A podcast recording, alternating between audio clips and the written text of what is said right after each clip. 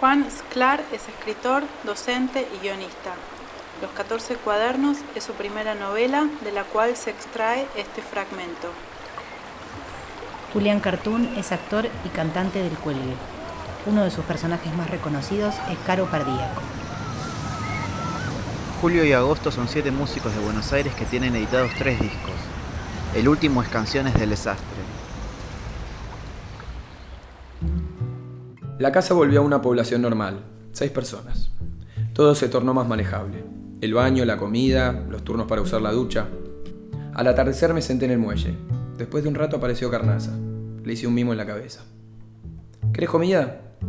Fui hasta la cocina y le traje un pedazo de carne que llevaba un par de días languideciendo. Nos sentamos juntos hasta que se hizo de noche. Entonces apareció la perra del vecino y Carnaza se fue. Estaba agotado. La kermés, mi madre, la pelea, el porro, el tarot. Lo único que quería era bañarme e irme a dormir. El domingo pasé todo el día solo. Cargué una mochila con agua, comida, repelente y bronceador. Agarré la piragua y me fui tan lejos como pude. Remé y remé, hasta que no me dieron más los brazos. Me bajé en una escuela, en pleno enero, estaba vacía. En el patio de juegos me fumé un porro y comí. Extrañé a mis amigos, a mis verdaderos amigos, y a mi casa de San Telmo. Extrañé a mi exnovia, extrañé estar limpio, ver películas, ir a un bar, leer sin un mosquito en la oreja, bañarme sin pedir permiso, cagar sin prender una espiral. Pero vi el río y escuché el silencio y deseé quedarme solo todo el verano. Deseé tener un solo deseo Decía que existiera un lugar del que no me quisiera ir. Volví a la casa con el último rayo de sol y mi último suspiro de energía. Me bañé y me tiré en la cama. Me dormí de golpe, pero al amanecer me desperté con un ataque de ansiedad. Intenté recuperar el sueño, no hubo caso. Ni intenté masturbarme. Me levanté y fui al muelle, y ahí me quedé hasta que salió el sol.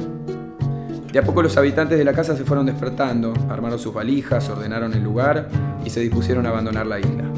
Iban a tomar la lancha de las 7 de la mañana para no perder el día. Yo no tenía trabajo al que volver, así que no había el sentido en apurarme. Todos se fueron. Los despedí sentado desde el muelle y no me paré hasta que la lancha colectiva se perdió en el horizonte. Era lunes. La casa y la isla quedaron vacías. Sin compañía y sin trabajo que hacer, la tarde se me fue en ordenar mis cosas. Cerrar la casa y revisar que nadie se hubiera olvidado nada. Encontré hojotas de palito, unas acuarelas y una remera de pintor y un tarro de crema de manos de bruja. También estaba el vestidito azul que Bebota usaba al salir del río. Con las piñas y el carbón que quedaba hice un fuego adentro de un barril de metal de un metro y medio de alto. Fuego alto, poderoso. Tiré las hojotas de palito, las acuarelas de pintor y la crema de manos de bruja. El vestidito me lo guardé. La remera también. Los restos de basura chamuscada quedaron en el barril. Que se arreglen los próximos. Tuve todo listo una hora y media antes de que viniera la lancha. Usé ese tiempo para caminar por la isla y despedirme. Mientras caminaba por la pequeña plantación de álamos, mientras le daba carnaza el vacío que quedó en la ladera, mientras mojaba los pies en el río, pensaba, ¿por qué me siento tan mal? ¿Por qué si estuve en un lugar tan lindo, haciendo un trabajo que todo el mundo dice que es genial, me pasé las noches dando vueltas en la cama, haciéndome pajas para poder dormir? Me senté con carnaza en el muelle a esperar la lancha colectiva. Llegó puntual. El guardia que me ayudó con los bolsos era el mismo que trajo a mi madre. No me reconoció y no intenté saludarlo. La lancha arrancó por el río Espera rumbo a Tigre. Entonces Carnaza saltó del muelle al agua y empezó a nadar detrás de la embarcación. La lancha hacía olas y cada ola le tapaba la cabeza al perro. Después salía a flota y respiraba. Perro boludo, pensé. Lo único que me falta es que te ahogues por seguirme. En el fondo me puso contento que intentara seguirme. ¿Qué importa si en realidad está siguiendo la promesa de carne? ¿Qué importa que yo me parezca a tu padre o vos al mío?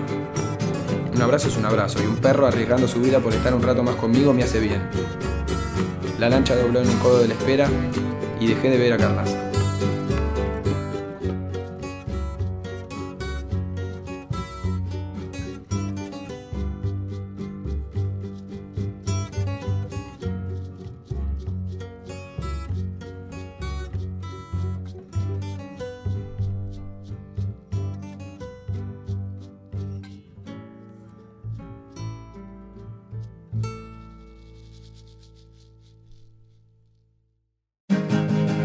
Los cartógrafos.